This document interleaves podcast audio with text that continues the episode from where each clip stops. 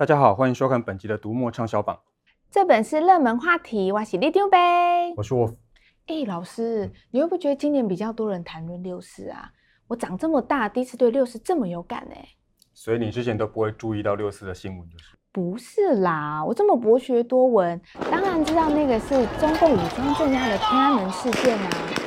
只是天安门事件发生的时候，我还没出生，然后后来也比较少人在聊这件事情。那为什么大家今年又开始注意这件事情啊？今年是六四的三十周年，那这种整数年份大家都会比较有感。那三十年感觉又是一整个时代过去了，大家自然也比较容易生出感触。事实上，这次畅销榜的书籍很适合回答你的问题。重返天安门的作者曾经是派驻北京的记者。那在派驻北京的时候，他发现不但一般民众对六四绝口不提。连号称就读一流大学的大学生，其实也不知道自己的国家发生过这样的事情。他拿坦克人的照片到街上去询问一百个大学生，只有十五个知道那是什么。然后这十五个人要么就是不敢继续再讲下去，要么就是用政府宣称的版本来替政府辩护。这我懂，活在对岸这种充满禁忌词的国家，讲到六四，难免会怕被查水表，还有被消失嘛。没错。每到六四的时候，中国就会提高言论审查的层级，把“六四”这个词从教育和媒体当中完全抹除，让新一代的中国人无视或者是呃误解这个历史事实。这样看起来似乎维持了官方好棒棒的形象，但也造成了一些反效果。例如，有一些年轻的网络审查员在看到相关的言论的时候，居然认不出来这是官方眼中的敏感言论，因为洗脑得太彻底。结果连审查的人都认不出该审查的东西，这未免也太好笑了吧？是啊，中国这种荒腔走板的东西常常很黑色幽默，但是它发生在全世界人口最多的国家，那就很恐怖了。重返天安门回顾了六四的历史，整理了中国政府封锁新闻、控管网络和教科书、监控天安门广场，甚至种种直接侵犯人权的手段。那此外也记录了当年参与六四运动的人后续人生发生了哪些变化。哇，那这样听起来像是六四的三十周年完整回顾诶。没错，所以很适合像你这样的年轻人好好读读。而且因为今年的反送中运动，呃，让人再次想起了中共的镇压手段。一九九七年香港回归的时候，呃，六四发生还不到十年，所以有些香港人对中共政府是有戒心的。不过当年中共承诺一国两制，加上中国政府那个时候正在努力的改革开放，所以的确有段时间看起来是没什么问题。到了二零零八年北京奥运，中国的国际能见度到达新高，香港人对中国的认同感也到达了新高，然后就开始往下掉了。啊，那时候不是都在讲什么大国崛起？那为什么香港人反而要不开心啊？原因有很多。那香港人发现自己的岛屿虽然看起来还是像表面上一样的繁荣，但是民主自由被一点一点的侵蚀，民生环境也被搞得很乱。那香港人的生活其实变得越来越糟。事实上，因为中共自认有了国际能见度，所以对了香港，呃，明显的变得更高压专制，很多方面的作风也越来越不遮掩。例如《红色渗透》这本书，就揭露了中国用钱收买国外的媒体，然后进行文化和广告的洗脑，试图去影响当地的选举和政治版图的经过。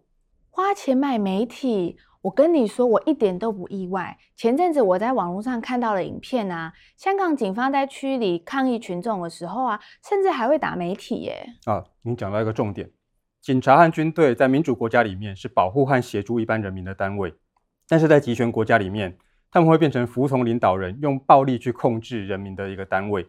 所以，当警方对抗议民众采取过度激烈的手段，就是政治体系开始变质的时候。啊。那如果有一天我们一觉醒来，发现我们的政府变成恐怖统治，难道人民都只能默默吞下去吗？其实也不用这么悲观。暴政这本书从历史转变的过程当中整理出二十堂课，让我们从一些关键时刻可以看出政权和集呃领导人走向集权的警讯，那预先做出一些应对的方法。这本书大家很需要仔细看看，因为就《中国溃而不崩》这本书的观察来看，接下来会有一段时间。中共为了维持自己的既得利益，那会不断的用各种方式透支中国社会的剩余价值。中国社会的民众会越来越惨，但是中共会因此还能撑很长一段时间。那大家得做好心理准备。哦，我实在是无法接受对面邻居的某些作为。我知道有些人觉得中国现在很强大，我们应该要乖乖配合中国才好。可是这就像是一面跟你说我是为你好，然后一面又叫我运动是一样道理啊。运动是为你好。可是我偏偏不喜欢啊。这回畅销榜里面有一本书叫做《可是我偏偏不喜欢》，这是吴晓乐的全新散文集。从他先前的两本小说《你的孩子不是你的孩子》和《上流儿童》里面，我们可以知道吴晓乐有自己看世界的一套方法。散文里提到他对亲子、成长、感情和社会议题的看法，精准的剖析了现代人对成功和完美的迷思。吴小乐的文字组成有一种特别的口吻，一种属于吴小乐的叙事调调。那这种口吻在散文里比在小说里更明显。吴小乐也是瑞木阅读最前线的专栏作家，有几篇书里面的作品曾经在专栏里面先发表过，大家有兴趣也可以先读读看。我知道他，他的文章常常从我们这一代女性的观点出发，我读了很有 feel 哎。的确，而且传统价值观当中存在很多性别不平等的看法。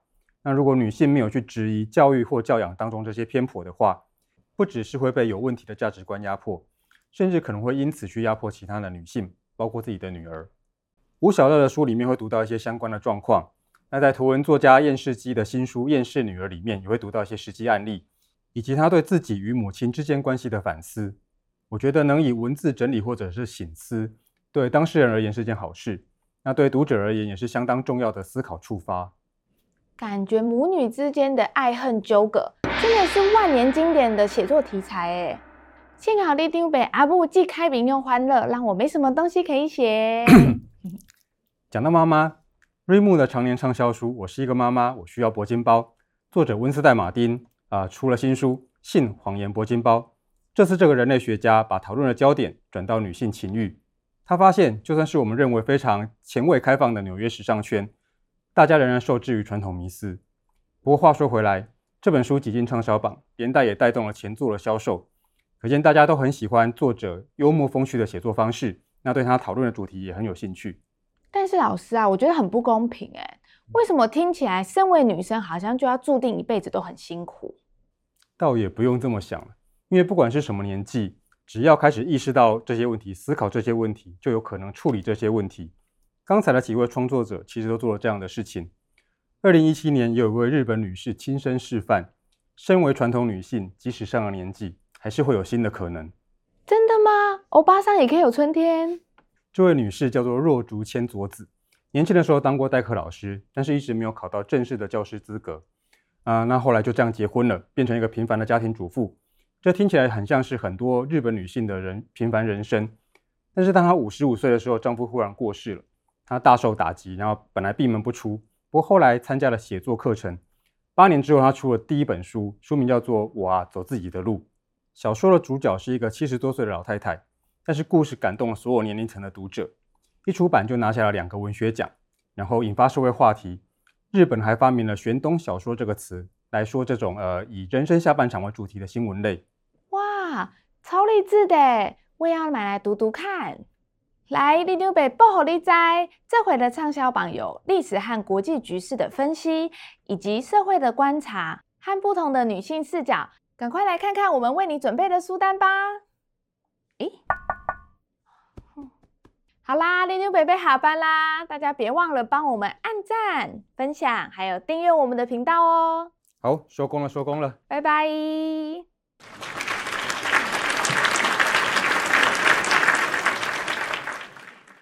老师，你说那个六十几岁出道的小说家，让我很受启发诶。所以你终于要开始写了？不是。那启发什么？